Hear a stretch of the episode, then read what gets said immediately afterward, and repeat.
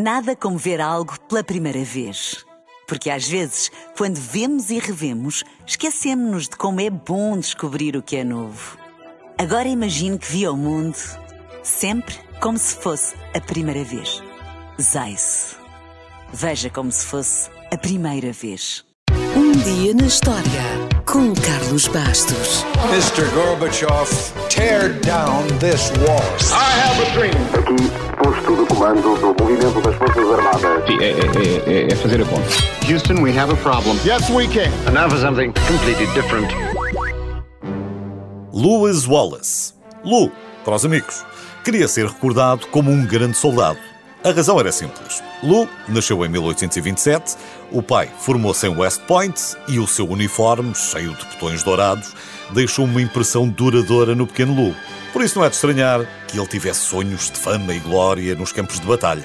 E os seus sonhos, de certa forma, realizaram-se. Lou Wallace serviu na Guerra da Independência do Texas contra os mexicanos. Formou-se em Direito, foi eleito para o Senado e mais tarde combateu pelo Norte na Guerra Civil Americana. Pelos vistos, não saiu nada mal, porque chegou a Major-General. Depois, ainda foi governador do Novo México e ministro responsável pelos negócios com a Turquia. Mas a sua fama mundial não veio daí.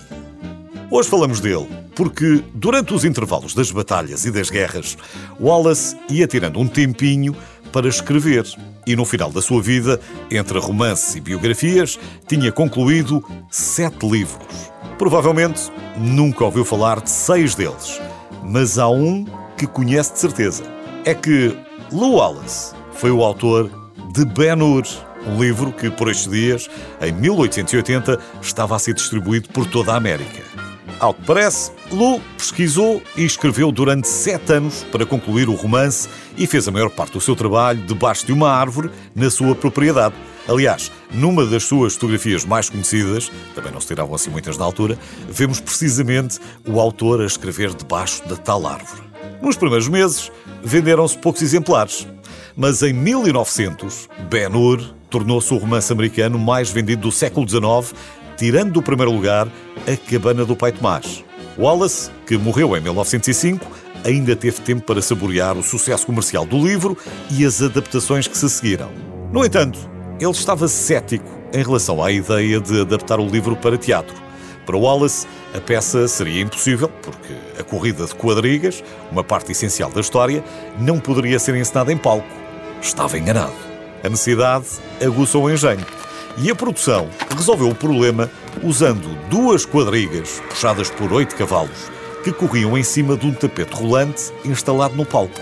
E enquanto os cavalos galopavam, o cenário de fundo rodava, dando a ilusão de movimento e de velocidade. Cerca de 20 milhões de pessoas em todo o mundo assistiram a esta peça nos 21 anos seguintes. O recorde de assistência só viria a ser batido no cinema. Porém, foi preciso primeiro convencer o filho do Wallace que achava que a sétima arte não tinha qualidade. Realmente, em 1921, o cinema ainda dava os primeiros passos. Mas ele lá vendeu os direitos e o primeiro filme de Ben-Hur foi lançado em 1925. Foi uma das produções mais caras da época e até correu mais ou menos bem. Recebeu ótimas críticas, mas teve apenas um pequeno lucro. No entanto, quando resolveram fazer um remake em 1959 com Charlton Heston, tudo mudou. Judah, we must believe in one another. You drink to that? With all my heart. O filme arrecadou uns espantosos 40 milhões de dólares só no seu lançamento e ganhou 11 Oscars nesse ano.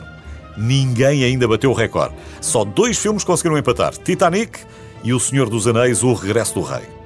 Também é bom recordar que o filme teve o maior orçamento e os maiores cenários construídos na história do cinema até essa altura. Só a título de exemplo, basta dizer que participaram mais de 200 camelos e 2.500 cavalos. Foram produzidos mais de um milhão de adereços e 300 cenários e foram contratados cerca de 10 mil extras. Triumph complete, Judah. The race won. The enemy destroyed. I see no enemy.